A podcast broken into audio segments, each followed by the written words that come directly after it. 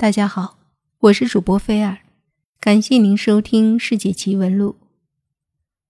在埃及金字塔之前，有一个狮身人面像的雕塑，这个咱们都知道，这是埃及的古文化遗产。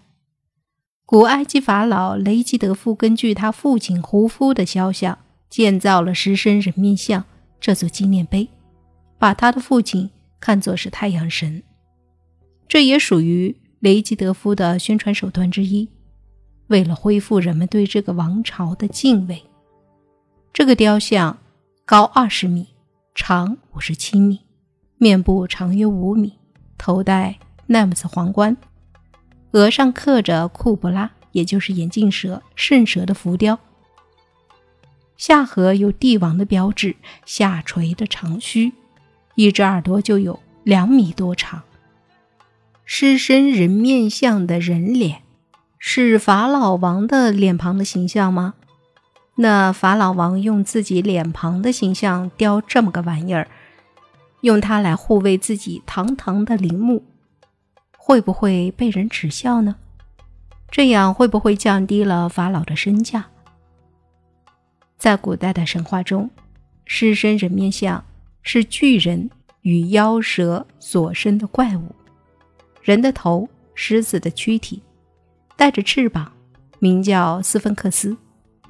斯芬克斯生性残酷，他从智慧女神缪斯那里学到了许多谜语，常常守在大路口。每一个行人要想通过，必须猜谜，猜错了，通通吃掉。受难者不计其数。有一次，一位国王的儿子被斯芬克斯吃了。国王愤怒极了，发出悬赏：谁能把他制服，就给他王位。勇敢的青年迪普斯应国王的征召前去报仇。他走呀走，来到了斯芬克斯把守的路口。小伙子，猜出谜才让通过。斯芬克斯拿出一个最难最难的谜语给他猜：嗯，能发出一种声音。早晨用四条腿走路，中午用两条腿走路，晚上却用三条腿走路。这是什么？这是人。聪明的迪普斯很快就猜出来了。迪普斯胜利了，他揭开了谜底。但斯芬克斯不服输，又给迪普斯出了一个谜语：什么东西先长，然后变短，最后又变长？迪普斯猜出了谜底，影子。于是斯芬克斯原形毕露，便用自杀去赎回自己的罪孽。据说，狮身人面像是依照斯芬克斯的形貌雕刻的。其实，狮身人面像并不是只有埃及开罗才有，只是在开罗的这一座最大，而且是最古老的。不过，各处雕刻的大小狮身人面，或牛头、羊头等等像，都是蹲着的。不同的是，有个别的举起了一只爪子。有这样的几个观点：观点一，古埃及第三王朝法老哈夫拉王为彰显自己的功绩所修建，人面像正是取材于这位法老的面孔。观点二：狮身人面像比所有现存的法老金字塔都要古老，其最初原型应该是狮身狮面像，现在的模样只是后人在原型上修改而成。埃及的狮身人面像可谓是世人皆知的一大建筑奇迹，它坐落在开罗西南的吉萨大金字塔近旁，是埃及著名的古迹。与金字塔同为古埃及文明最有代表性的遗迹。除了前身达十五米的狮爪是用大石块镶砌外，其余都是在一块含有贝壳杂质的巨石上雕成。据说石像的面部是古埃及法老哈夫拉的脸型。在古埃及，狮子是力量的象征，狮身人面像。实际上是古埃及法老的写照。由于他状如希腊神话中的人面怪物斯芬克斯，西方人因此以斯芬克斯称呼它。这是埃及狮身人面像不同的观点和说法。原来的狮身人面像，头上戴着皇冠，额上套着圣蛇浮雕，还留着长须，脖子上围着项圈。后来，这些装饰品都被剥落了下来，被黄沙深深的掩埋。为什么采用人头狮身牛尾这种奇特的雕塑方式？没有人能做出令人信服的解释。在历史上，它曾被黄沙。掩埋到颈部，甚至到头部，直到公元前一千四百年左右，十二王朝的杜德摩西四世才把它清出来。杜德摩西四世做王子时，有一天他在沙漠上，因为狩猎累了，便在被黄沙掩埋的狮身人面像头上睡觉。睡梦中，他梦见狮身人面像向他承诺。若能将他由黄沙中拯救出来，他就让他成为法老王。王子醒来后，立刻找人清理雕像，果然，后来他成为了法老王。这件史事被记载在狮身人面像巨大前掌间的石碑上。埃及狮身人面像，经过几千年风吹雨打和沙土掩埋，皇冠、项圈不见踪影。圣蛇浮雕于1818年被英籍意大利人卡菲里亚在雕像下挖出来，献给了英国大不列颠博物馆。胡子脱落，四分五裂。埃及博物馆存有两块，大不列颠博物馆存有一块。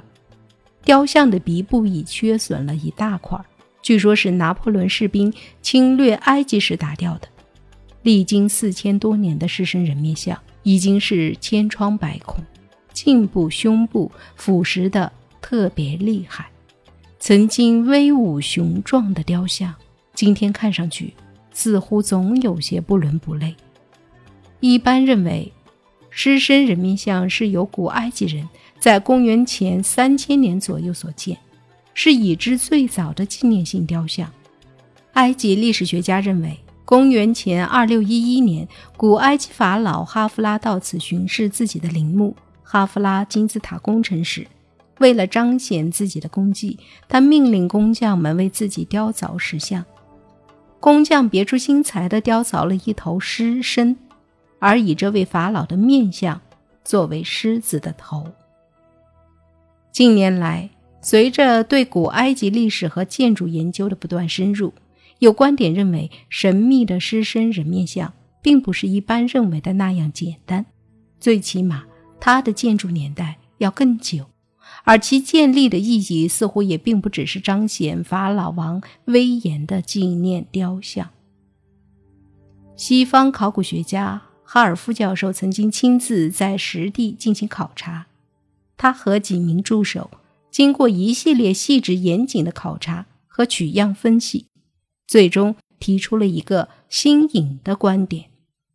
他认为，狮身人面像本来应该是狮子的头像，上面的沟壑是因为雨水冲刷而成的，而绝非如传统的考古学者们认为的那样，由于雨水的冲刷，今天的狮面看上去似乎像一个人的脸庞。哈尔夫教授的这一研究成果发表在当年的世界学术年刊上面，立即招致了大批古埃及学者的强烈不满。古埃及学者们强调，在哈夫拉王建造金字塔和狮身人面像的年代，埃及的气候已经十分干燥，不可能有终年丰富的降雨，更不可能有雨水侵蚀石像的现象发生。这种反驳看上去非常有力，因为众所周知，狮身人面像所处的地理位置决定了气候不可能湿润。但是，马上有人站出来支持哈尔夫教授。地质学家罗伯特·斯科奇指出，狮身人面像年代恐怕比当前科学家认为的年代更加久远。当前年代是在二十世纪九十年代的一次调查后确认的。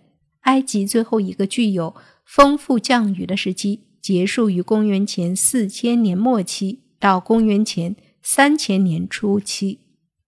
斯科奇认为，从斯芬克斯狮身人面像身体上存在的特别的风化以及周边被水侵蚀过的痕迹来看，它的修建时间不迟于公元前六千年或公元前五千年，可能和祖马地区的大金字塔在同一时期内。